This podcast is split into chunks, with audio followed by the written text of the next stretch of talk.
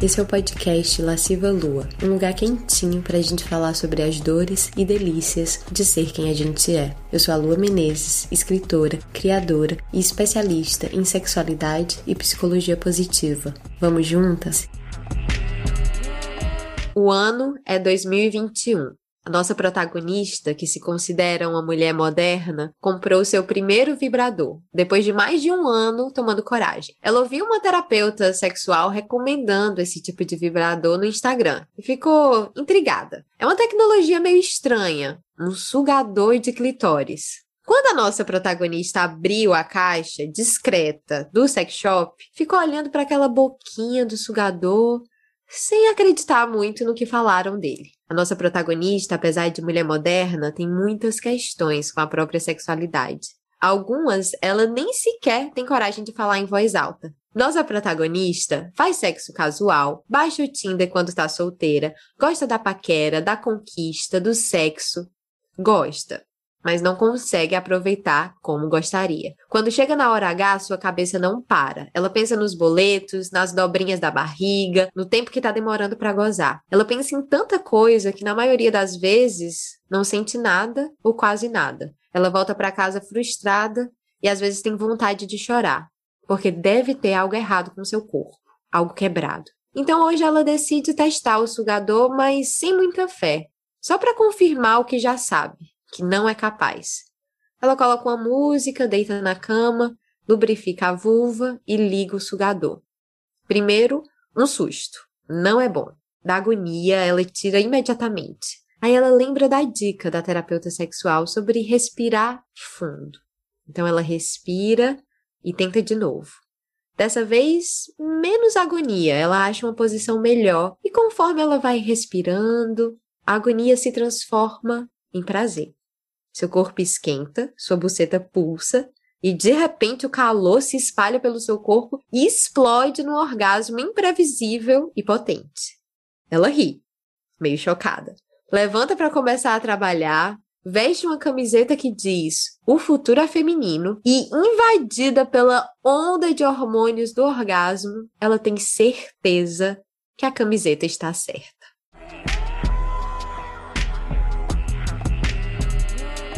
Oi, deusas! Ao contrário da protagonista do conto de hoje, será que a gente pode ter essa certeza toda de que o futuro é feminino?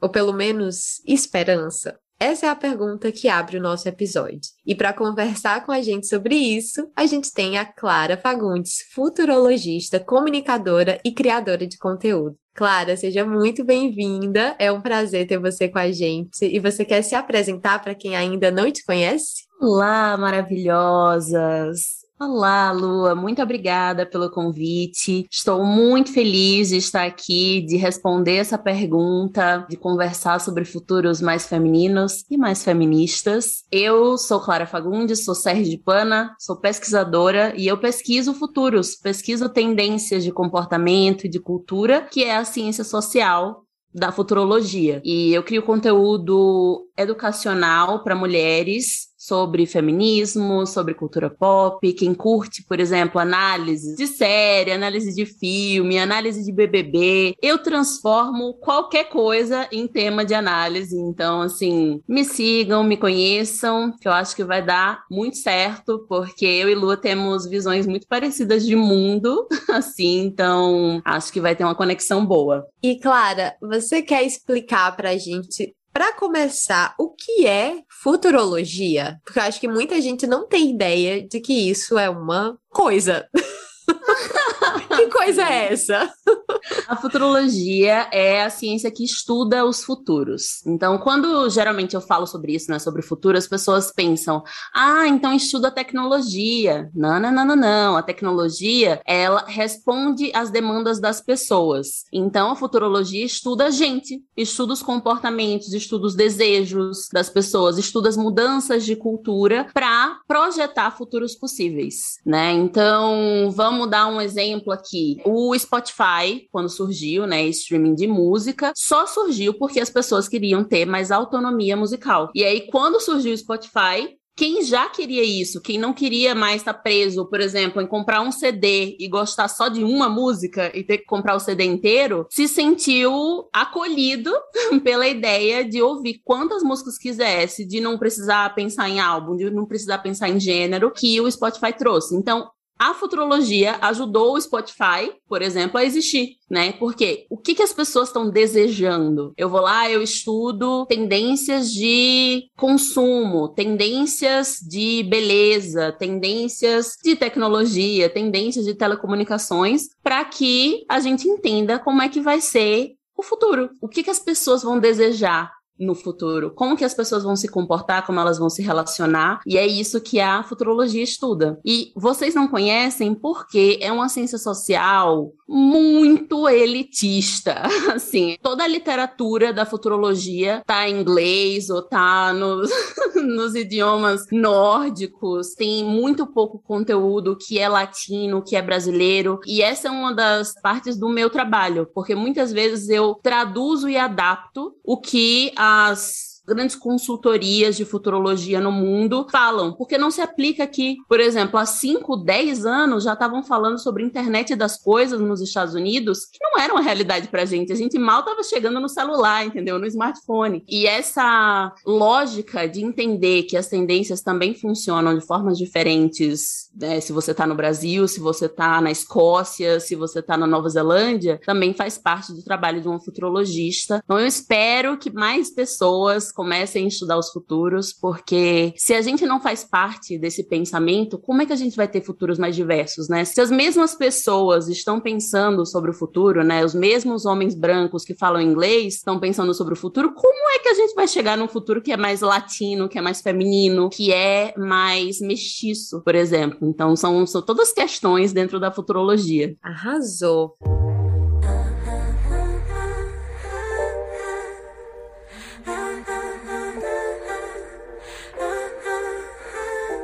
Clara, quando eu fui escrever o continho erótico para abrir o episódio, eu fiquei assim, gente, será que esse vai ser o meu primeiro conto erótico futurista da minha vida?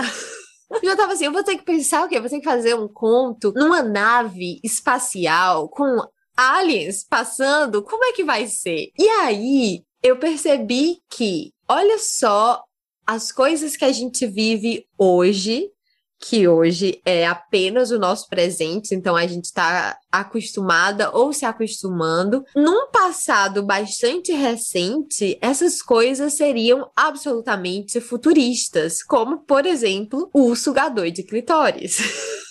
né? Imagina minha avó ali no interior do Ceará, nascida na década de 30, sabe? Quando que ela ia sequer imaginar que iriam inventar um negócio que suga o clitóris para fazer mulheres gozar? Minha avó, que perdeu a virgindade com 38 anos, porque ela era aquela mulher que estava ficando pra titia, e olha só, por que, que ela estava ficando para titia? Porque ela saiu do interior do Ceará, do Juazeiro do Norte, aí foi para Bahia para estudar, virou enfermeira, chefe da área lá de enfermagem do hospital da universidade e era enfermeira parteira, enfermeira obstetra. Então ela foi se dedicando à vida profissional e aí foi o quê? Ficando para titia. Então ela conheceu meu avô já muito tarde, perdeu a virgindade com o meu avô antes do casamento, que foi uma culpa que ela carregou pro resto oh, da vida Jesus. dela. Sim, exatamente. A bichinha era muito católica.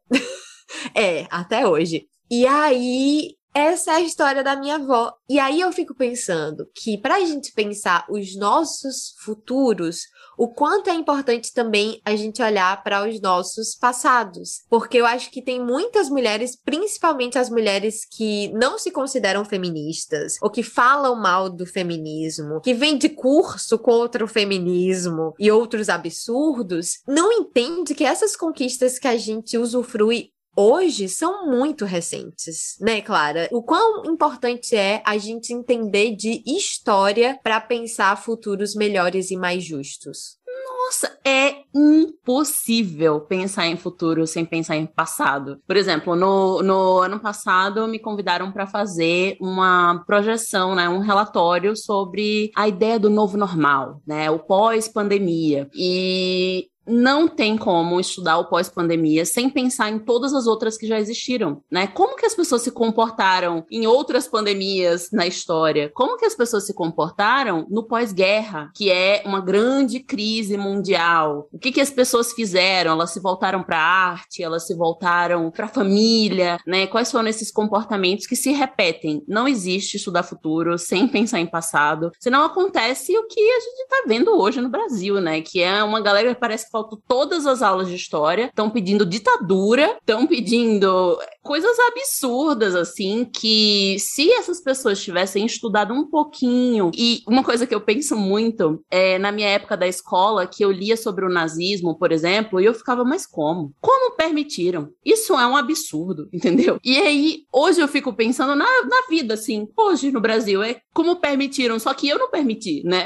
tipo assim, eu estava do outro lado, eu estava lutando contra, eu fui virar voto lá na Avenida Paulista, correndo o risco de, de apanhar, mas como que essas pessoas faltaram. Faltaram na aula de história e na associação de um regime nazista, de um regime ditatorial, e como isso às vezes começa com eleição. E as pessoas elegeram né, um, uma personalidade que é completamente autoritária. E é um, um, medo que eu tenho, inclusive, porque estudando o passado, alguns dos piores momentos de políticos autoritários foi nesse momento de reeleição, porque eles já se sentem seguros, né? Tipo, olha, eu fiz esse, esse primeiro mandato e eu fiz um monte de merda e mesmo assim eu fui reeleito. Agora, agora é loucura, entendeu? Agora eu tenho um aval de fazer o que eu quiser e ao mesmo tempo, como a gente não tem outra possibilidade de reeleger, né? Dá essa sensação de tipo, eu tenho que fazer agora, eu tenho que garantir tudo que eu quero fazer antes do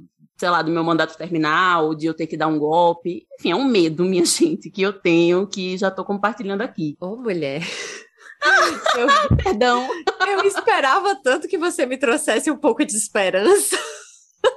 Podemos, podemos falar sobre esperança. Eu sou uma pessoa muito otimista, entendeu? Agora, assim, com a política tá meio complicado no momento, mas eu, eu vou dar uma perspectiva otimista para vocês maravilhosos que estão ouvindo. A gente tá vivendo o melhor período que já existiu para ser mulher, né? Sempre que alguém fala, nossa, tá cada dia pior, você não estuda história, porque não tá cada dia pior. Assim, a cada década que passa, as mulheres avançam, as mulheres resistem, as mulheres abrem espaço. E eu acho que sim, os futuros vão ser mais femininos e vão ser mais feministas. Agora, é uma luta constante, porque toda vez que a gente conquista um direito, se acontecer uma crise, se mudar algo no cenário, esse direito vai embora, né? Então é sempre uma luta para conquistar mais direitos, novos direitos e os que já foram conquistados, manter, né? Então, mas eu acredito, eu acredito que os futuros vão ser mais feministas e mais femininos, sim. Eu também acredito, eu também tenho essa fé, até porque eu gosto muito de história, é uma das coisas que eu mais gosto de estudar por prazer. Inclusive, cheguei a colocar a história como a minha segunda opção no vestibular. Então, era realmente a minha matéria favorita da escola. Minha também. É muito bom, é muito bom entender de onde a gente vem, né? E aí, estudando a origem do patriarcado, a ascensão do patriarcado, a história do feminismo, fica muito claro que sim, a gente sofreu aí por séculos de uma solidificação desse sistema patriarcal que é extremamente violento para com mulheres e de uns tempos para cá muito pouco tempo, a gente está conquistando coisa. Voto, direito, espaço, voz, mas ainda não é o suficiente. A gente ainda tem gaps enormes de salário e de prazer também. E aí, pensando aqui nos assuntos que mais me interessam, que é sexo, prazer, mulheres, que que você vê, por exemplo, para esse futuro que, ok, é mais feminino e é mais feminista, porque nós estamos cada vez mais colocando a nossa voz no mundo. Mas como você acha que isso vai ser, por exemplo, em relação a prazer feminino? Aí eu fui atrás de uns dados. Um deles é que o mercado erótico, por exemplo, voltado para mulheres, só cresce. Então, cada vez mais esses tabus que a gente vai quebrando e tô aí ajudando a quebrar, graças a Deus, vai fazendo com que mulheres se sintam mais ousadas de comprar produtos eróticos, de se permitir experimentar. Então, eu vi que, por exemplo, na pandemia, o mercado erótico foi um dos mercados que cresceram. Então, olha só o que o tédio não é capaz de fazer. É verdade, é verdade. Você Os bloqueios que... à solteirice, né, também, né? Porque quem estava solteiro na pandemia e era responsável ao mesmo tempo, é difícil. Então, não é? Então você acha que essa tendência vai se manter? Que a gente está caminhando para um futuro? Eu tenho minhas hipóteses. Que a gente está caminhando para um futuro de mais prazer para mulheres? Eu acredito que sim, porque é um movimento que você não volta atrás, entendeu? Assim, a mulher que começa a descobrir o próprio prazer, a entender que não é só penetração, que ela não tá ali para performar dentro de um pornô hétero, sabe? Não tem como essa mulher voltar atrás, sinceramente. E ao mesmo tempo, essa mulher, talvez não seja agora, mas daqui a 5 a 10 anos ela vai ser mãe e ela vai educar outras meninas. Então a forma que ela educar a próxima geração também vai mostrar para essas meninas que tudo bem sentir prazer, tudo bem se machubar, por exemplo, né? Então, são ensinamentos que eu acho muito difícil de voltar atrás. Ai, assim seja, por favor.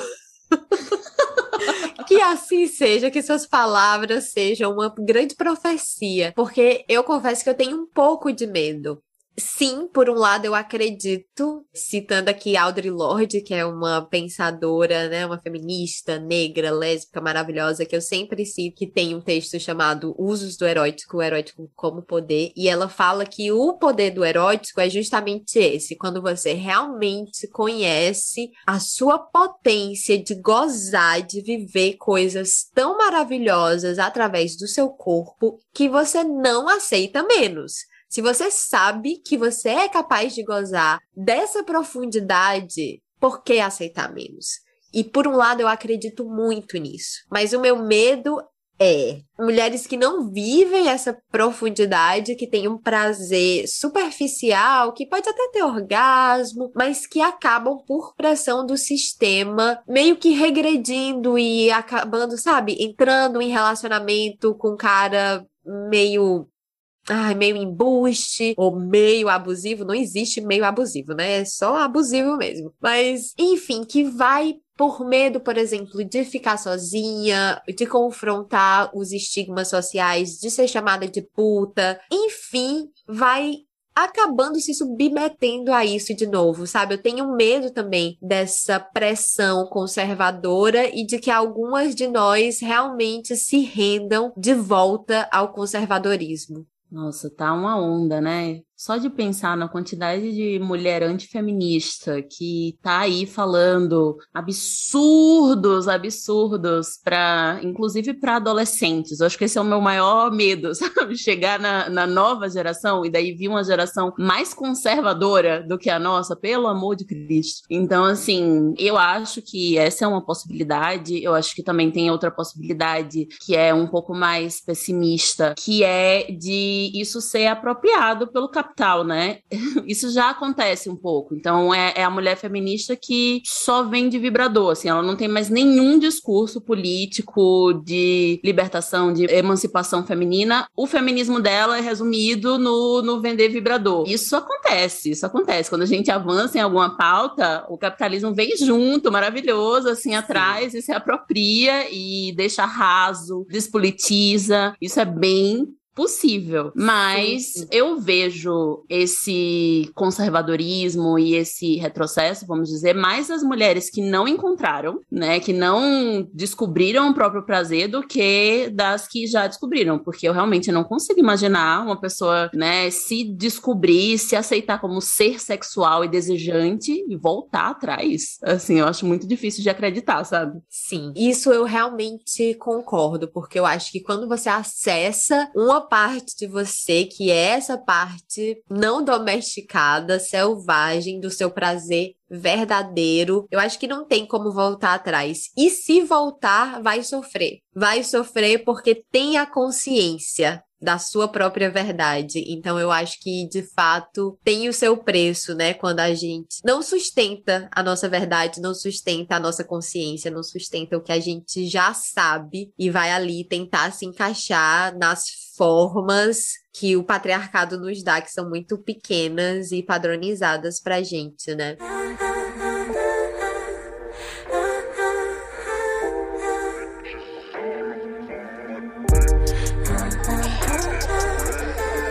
E falando então de relacionamento, né? Já que a gente falou de prazer e relacionamento, quais seriam as tendências para os relacionamentos do futuro? O que, é que você acha, Clara? Nossa, recentemente eu tenho pesquisado muito nesse esse período do pós-pandemia, né? Do pós-pandemia verdadeiro, do pós-máscara, né? As pessoas realmente imunizadas, depois do medo e tal. E aí tem algumas tendências que são muito interessantes, como por exemplo, a esperança, uma esperança amorosa muito grande, porque várias pessoas ficaram sozinhas em casa, né? E tipo, não tinha esperança. E agora, por pior que seja, vai ser melhor do que foi, né? Então, assim, tem dados que apoiam isso. Ah, tem um, um aplicativo dos Estados Unidos, eu acho, de relacionamento, tipo Tinder, assim, que chama Hinge. E 73% dos usuários desse app confirmam, afirmam, tipo, tem certeza que a vida amorosa agora, no pós-pandemia, vai ser melhor do que em 2020, em 2021. Então, isso tem vários dados, várias pesquisas mostrando que as pessoas estão mais otimistas. Outra coisa que é forte é uma renascença romântica, assim, das pessoas com relacionamentos sérios. Pessoas falando, ah, não quero mais ser solteiro, eu quero uma relação séria, eu quero compromisso. Por quê? Essas pessoas perceberam que quando vem situações de crise ou quando vem o inesperado, o contatinho não fica, né? O contatinho vai embora, o contatinho abandona, o contatinho some, né? E você se vê nessa, nessa solidão. Então, acho que muita gente passou esse tempo, sim, se descobrindo e amando estar consigo mesmo, mas também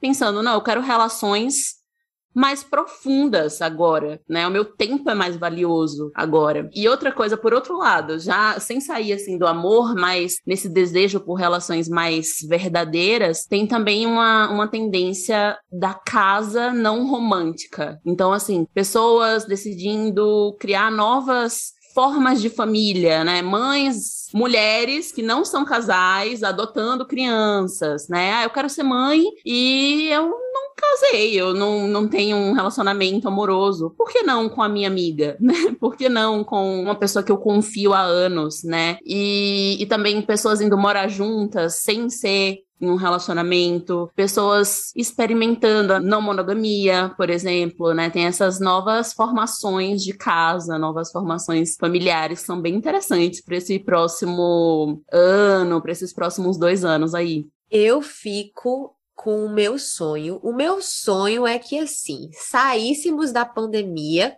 como se a vida fosse um grande carnaval, a gente percebesse que todos esses tabus e esses moralismos não dão em nada, só reprime a gente, deixa a gente infeliz, e a gente sairia assim para uma grande orgia e seria tudo lindo.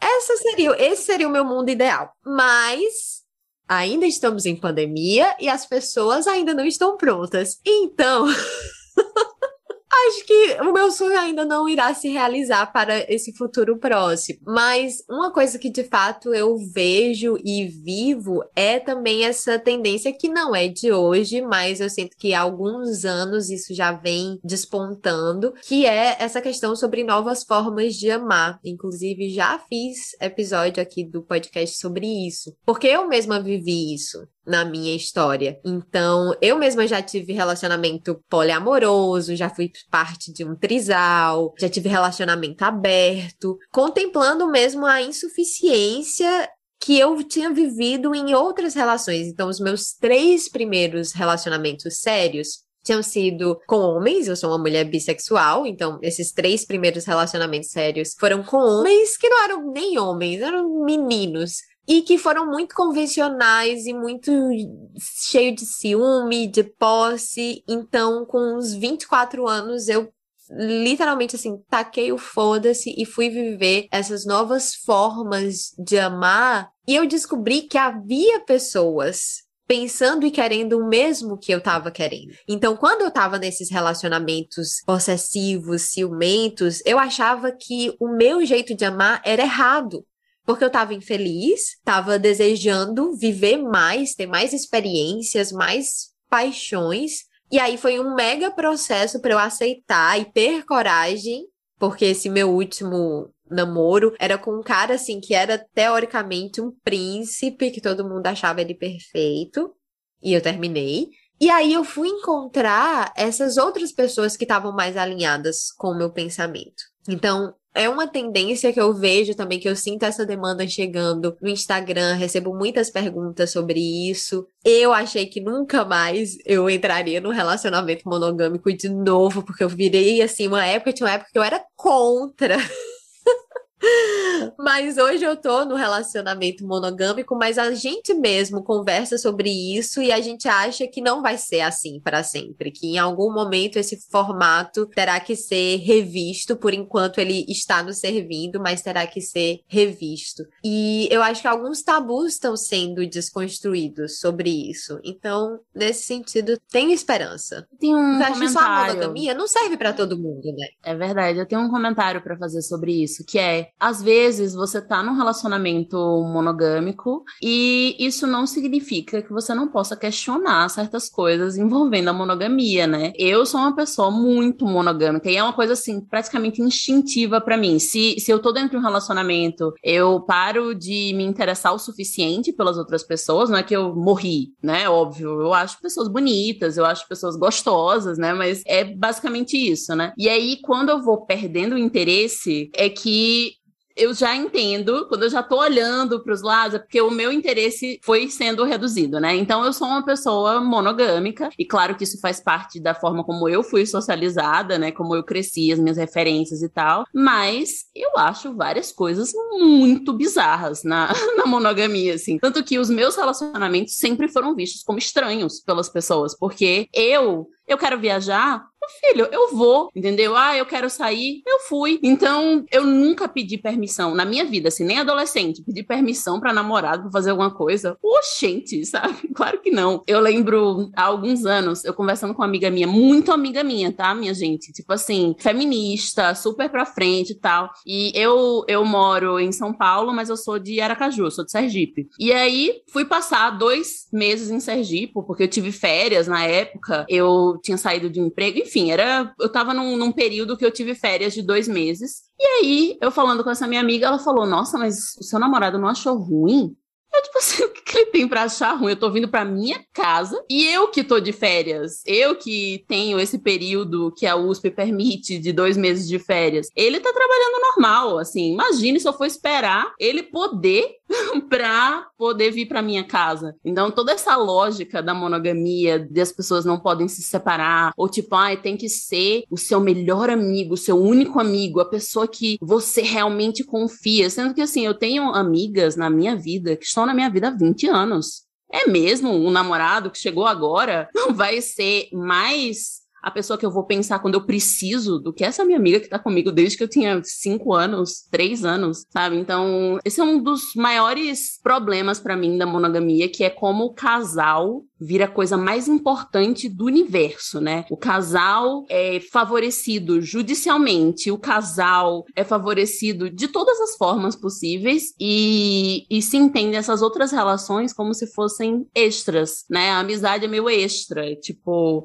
você sofre o, o luto de um marido, por exemplo, você judicialmente tem direito a sofrer esse luto. Agora, se a sua melhor amiga morre, você não tem direito nenhum, porque aquela amizade, aquele relacionamento não é tão válido quanto do casal. então, é isso, dá para questionar as lógicas da monogamia sem ser não monogâmica, por exemplo, né? São, são coisas que, inclusive, vão fazer você ter relacionamentos mais saudáveis, monogâmicos ou não. Concordo 100%. E tem gente que fica tão nervosa que não consegue sequer ter essa conversa, né? Como se essa conversa já fosse desestabilizar o sistema inteiro, o relacionamento inteiro, e eu acho que desestabiliza, mas para o bem, para relacionamentos mais saudáveis.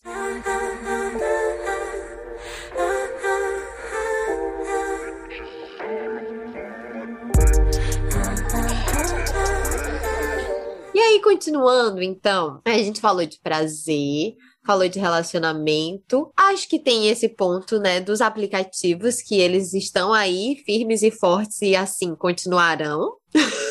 O que, que você acha? É isso mesmo? Ah, eu acho que sim, porque é uma facilidade, entendeu? Eu, por exemplo, o meu namorado eu conheci no Tinder, o meu ex-namorado eu conheci no Tinder, meu ex-ex-namorado eu conheci no Tinder. Por quê? Porque eu sou uma pessoa que não sai muito. Então, assim, pra eu sair, conhecer alguém, só se for no tipo filme, entendeu? Eu tô saindo da biblioteca, daí o cara bate em mim, a gente recolhe o livro no chão e a gente olha assim um pro outro e descobre que é o amor da vida, entendeu? Só se for assim. Porque eu não sou uma pessoa que sai muito, mesmo antes da, da pandemia pandemia. Então, para mim, esses aplicativos surgiram como um filtro. Eu filtro muito. Eu tinha assim, eu tinha uma lista de coisas que eu tinha que perguntar antes de sair com a pessoa, de tempo que eu tinha que conversar e tal, porque daí você perde menos tempo. Você já sai de casa, você já sabe algumas coisas, você já sabe em quem ele votou, já sabe se ele odeia o feminismo, já sabe se ele como ele se relaciona com a família, já sabe se ele é elitista, sabe? Já sabe se ele é xenofóbico, por exemplo, porque lá no meu perfil a primeira coisa que eu botava era que eu era nordestina. Então, assim, você já faz esses filtros que na vida real você não tem muito, né? Você pode super conhecer um cara que parece legal e depois descobrir que ele era, sei lá, neonazista. Bizarro. Verdade, verdade. Eu confesso que eu não tive sorte as poucas vezes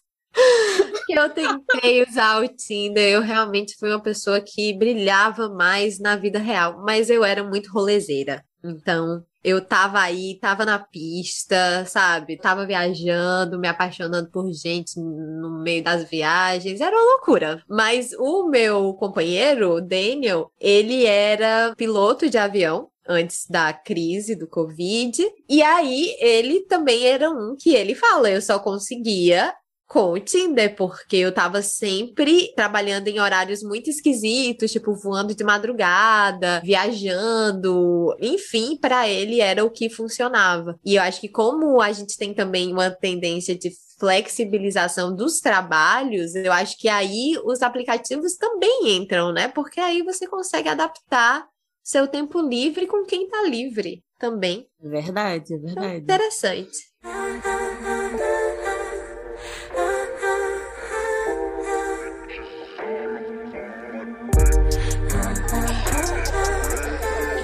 E falando de futuro do sexo, a gente ainda vive um gap que é homens têm mais orgasmos do que mulheres. E as estatísticas dizem que as mulheres heterossexuais são as mulheres que menos gozam nas relações. Então, as mulheres lésbicas gozam mais do que as mulheres heterossexuais. As bis estão ali no meio e os homens estão gozando. Então, o que, que as estatísticas nos dizem? Que o sexo que a gente está fazendo, principalmente o sexo heterossexual, ele não tá, não tá bom.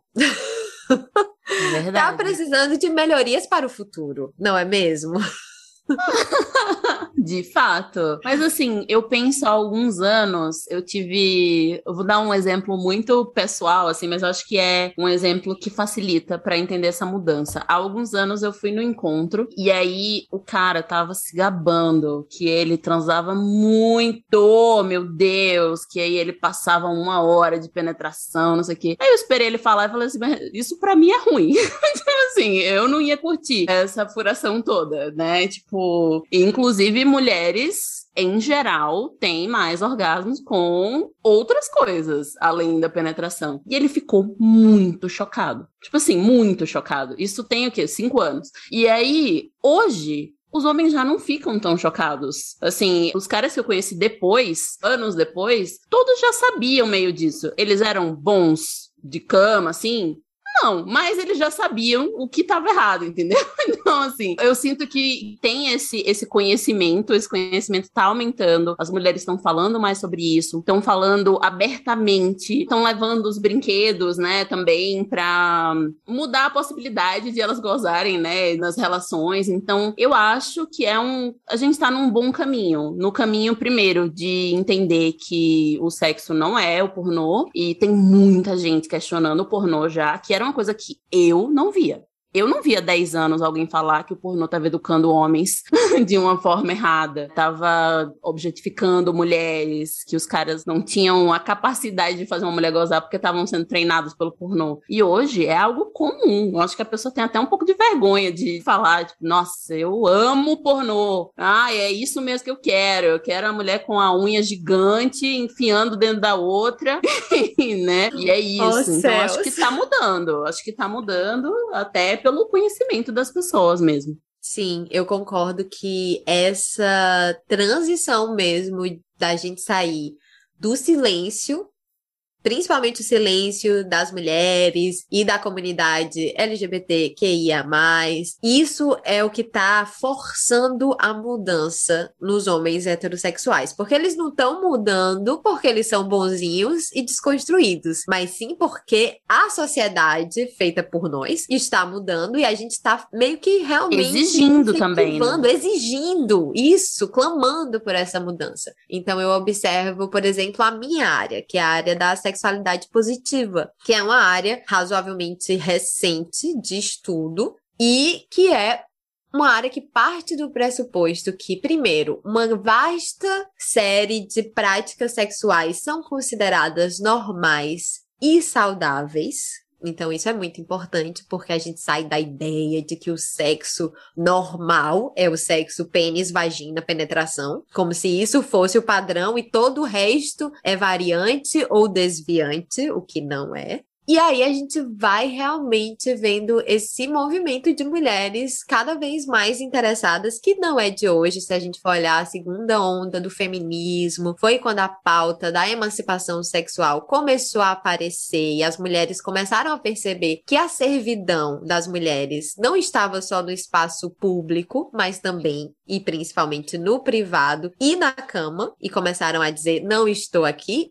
para lhe servir. Embora ainda hoje a gente veja isso, ainda hoje a gente vê gente que realmente acha que a função da mulher é satisfazer o homem, porque senão o homem vai procurar fora, vai trair, vai abandonar, vai fazer não sei o quê. E isso é um grande terrorismo psicológico, né? Então, eu acho que para o futuro, o foco que a gente tem dado em incentivar o prazer feminino em dizer descubra o seu prazer sozinha, com quem você quiser, sabe, com pessoas, descubra. Eu acho que esse foco, ele tem sido muito importante, eu acho que ele vai ser muito importante para que a gente não se submeta mais a essas situações de violência sexuais também, essas é, sabe, não fazer sexo forçada, não fazer sexo só por agradar. Eu espero, eu espero muito que pro futuro nenhuma mulher faça sexo sem querer. Sabe, assim, esse é o meu sonho, que nenhuma mulher sofra violência, que nenhuma mulher aceite transar por pressão. Então eu espero que o futuro seja mais digno nesse sentido. Eu também. É um, uma ótima expectativa né? E para isso, acho que a gente precisa cada vez mais mesmo falar disso e ensinar as meninas sobre isso, né, para essa nova geração. Mas eu também tenho fé, porque eu acho que tem vindo uma nova geração de meninas bem maravilhosas e rebeldes, espero.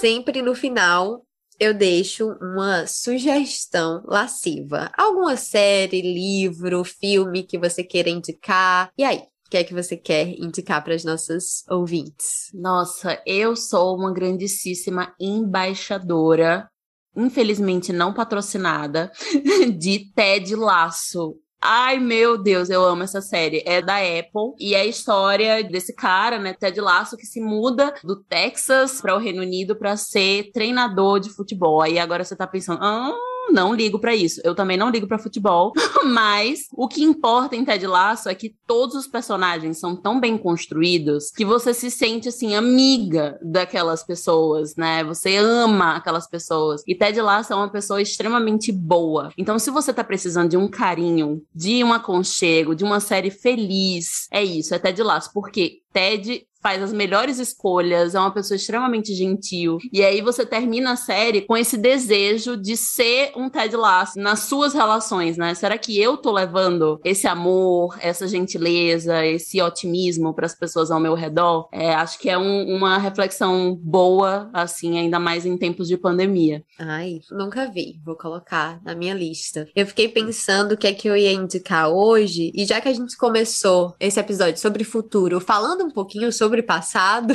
eu vou indicar A Criação do Patriarcado, que é um livro maravilhoso para entender um pouquinho sobre como o patriarcado foi se estabelecendo mesmo como sistema predominante. É de uma historiadora que lutou muito pela criação de uma disciplina que fosse a história das mulheres, porque ela fala que é isso, a gente também tem às vezes uma ideia de que o patriarcado sempre existiu ou que nunca houve nenhuma alternativa a essas instituições patriarcais, porque a história foi escrita pelos homens, a própria história escrita não é a história completa da humanidade.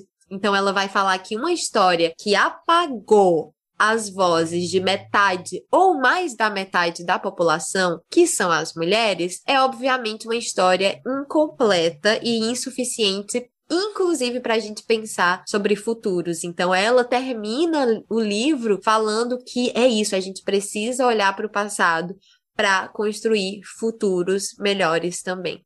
Então, Meu eu li isso ontem e a nossa gravação era hoje. Achei que amei, casou amei. perfeitamente. Eu tenho, nesse tema específico, eu indico sempre Caliban e a Bruxa. Eu não sei se vocês já leram, mas é de Silvia Federici, Sim. que é uma filósofa italiana, e tá totalmente conectado à indicação de Lua, porque o que Silvia quer comprovar, assim, com muita pesquisa, muita pesquisa, é que a discriminação contra as mulheres é um legado do capitalismo. Então, assim, não existiu desde sempre, então ela conecta uma coisa a outra e é bem interessante pra gente pensar nisso, inclusive como uma só uma realidade, não, né, tipo a única realidade, a única possibilidade. Maravilhosa, Clara, muito obrigada por você estar aqui, espero te ter mais vezes. Muito obrigada pelo convite, adorei a conversa e com certeza só me chamar. Deusa, espero que você tenha gostado desse episódio. Para acompanhar mais conversas e conteúdos suculentos, basta assinar a minha newsletter através do site www.lascivalua.com. Se você quiser mais informações sobre os meus cursos e workshops deliciosos, você encontra tudo lá no site também. Não esquece, deusa, prazer é aprendizado. E se você ainda não me segue no Instagram, segue lá, arroba lascivalua com três As no final. Até o próximo. Podcast Lasciva Lua é uma criação de Lua Menezes, edição de Domênica Mendes, trechos de música de Luísa e os Alquimistas, produção de Giovana Dias, Sandrine Miller e Laura Fernandes. As artes gráficas são de Deia Gondalini.